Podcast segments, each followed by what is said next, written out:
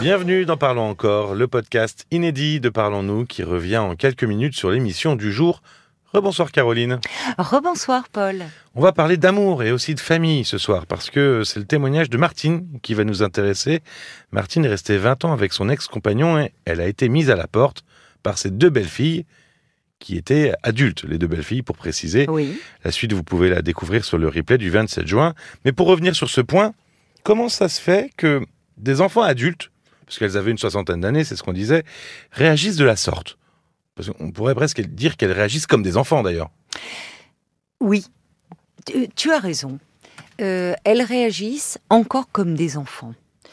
Euh, parce que il y a toujours de l'infantile en nous hein, qui demeure. C'est pas péjoratif, c'est comme ça. Euh, on, Oui, c'est- on a, on, garde en nous, on s'est construit comme ça et on garde des euh, des réactions infantiles, quelque chose qui demeure infantile. Et c'est vrai que ça interroge euh, de voir des, des filles aujourd'hui âgées de 60 ans interférer de la sorte dans la vie amoureuse de leur père, qui est un vieux monsieur, aujourd'hui âgé de plus de 80 ans. Alors, on voit plutôt l'inverse, des parents adultes qui euh, interfèrent, se projettent, veulent donner des conseils concernant la vie amoureuse de leurs enfants qui ont 20, 30, voire 40 ans, et les enfants, évidemment, euh, s'en défendent à juste titre et trouvent ça inadmissible parce que euh, on n'est pas, enfin, on n'attend pas de ses parents la même chose quand on a 3 ou 4 ans que quand on en a 20 ou en- encore plus 40. Alors pourquoi je reviens d'ailleurs vers cette période de la vie de 3-4 ans? Eh bien parce que c'est une hypothèse, je peux bien sûr me tromper, mais il y a quelque chose, peut-être que ces, ces, ces enfants-là, les, les, les belles filles de Martine, sont restés encore dans quelque chose d'assez oedipien. Je m'explique. C'est-à-dire, oui. Vers 4-5 ans, euh, quand les enfants sont en pleine phase oedipienne, euh, c'est-à-dire que le- ils n'ont de cesse euh, finalement d'évacuer le, le parent du même sexe qu'eux, le but étant de bénéficier d'un lien privilégié avec sa mère pour le petit garçon ou avec son père pour la petite fille. Et à cette période de la, de la vie, les enfants sont très forts pour euh, chercher à semer la zizanie dans le couple Ah, et pour diviser, forcément. pour avoir soit le cœur de papa ou, de, maman. Euh, passé ce cap, généralement, ils tiennent très fort à l'image du, du couple parental euh, uni, et même en cas de conflit, quand il y a un peu des tensions ou des disputes euh, entre parents, ils cherchent un peu à démêler les torts de l'un ou de l'autre dans le but de régler les différends et surtout de faire en sorte que le couple reste uni. Et il y a peut-être quelque chose de cet ordre-là. Ça, c'est d'un point de vue psychanalytique, hein, là j'entends. De quel peut couple se on jouer. parlerait? Eh bien, je pense que finalement, euh, cette période de la vie, la Martine, la belle-mère, peut être en place de mère à ce moment-là. Et il y a quelque chose, euh, au fond, où il faut l'évincer.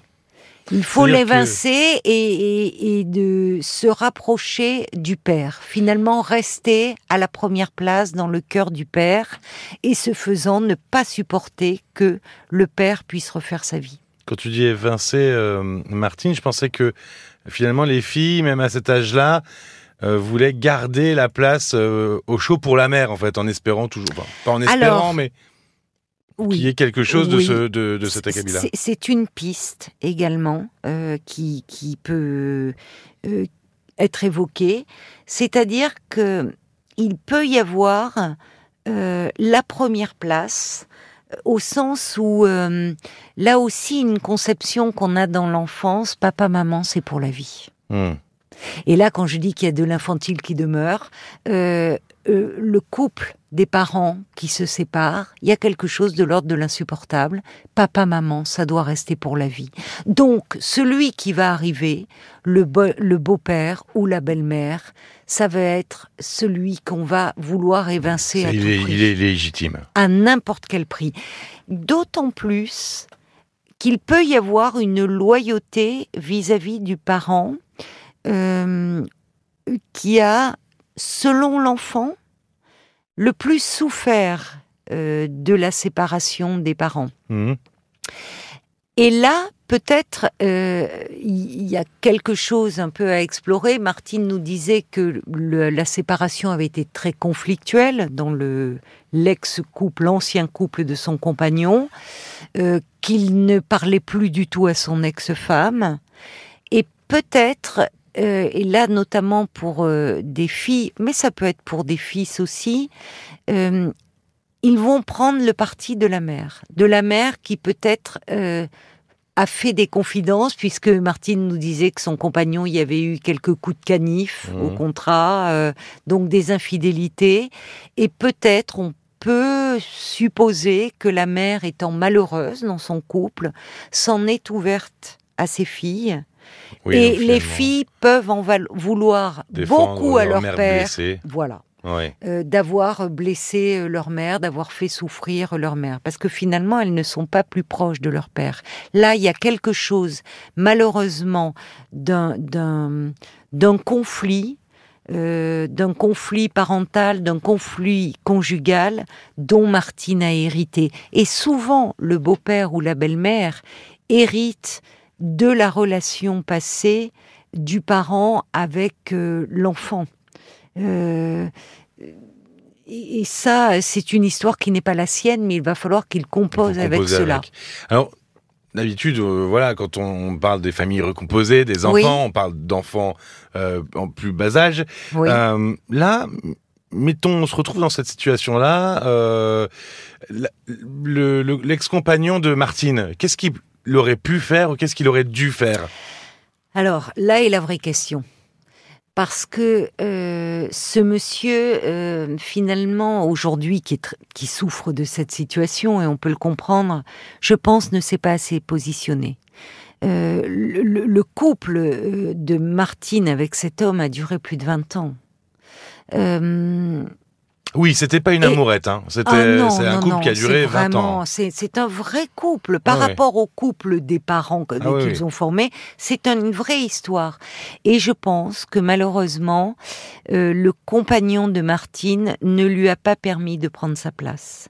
Parce que à un moment, il aurait été important qu'il se positionne en tant que père vis-à-vis de ses filles, mais surtout en tant que compagnon euh, de Martine. Et de dire à ses filles, par exemple, euh, qu'elles ne sont pas obligées d'apprécier Martine, qu'elles ne sont pas obligées même de l'aimer, mais qu'en revanche, il leur demande de la respecter, parce que c'est la nouvelle compagne Hmm. qu'il s'est choisie. Or là, le fait que euh, les, les filles soient venues à, à bout, enfin, et mis à mal et ruiné cette relation, elles ont pu le faire parce qu'elles ont eu toute que- la place. Eh oui, c'est ça. Elles ont eu les mains Et, et Martine disait bien qu'il ne se prononçait jamais, qu'elle devait toujours faire le dos rond. évidemment. Et là, s'il s'était affirmé davantage, je, je pense. Alors peut-être qu'il craignait de rompre le lien avec ses filles, mais au final le lien est rompu. Et la quel peur gâchis principale. Mais bien sûr, c'est là. Mais finalement, il y a une expression populaire assez triviale. On dit ménager la chèvre et le chou. Ça ne marche jamais.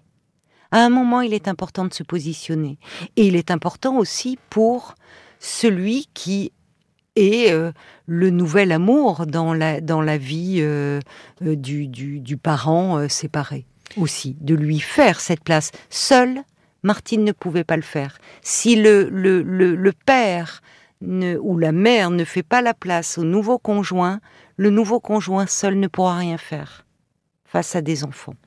Merci Caroline. Merci à toi, Paul. Dans cette émission, on parle aussi de famille, d'addiction, d'alcool. RTL.fr et l'application RTL pour écouter l'émission. Rendez-vous 22h pour le direct et parlons encore en podcast juste après. Merci de votre écoute et à très vite. À très vite. Parlons encore. Le podcast.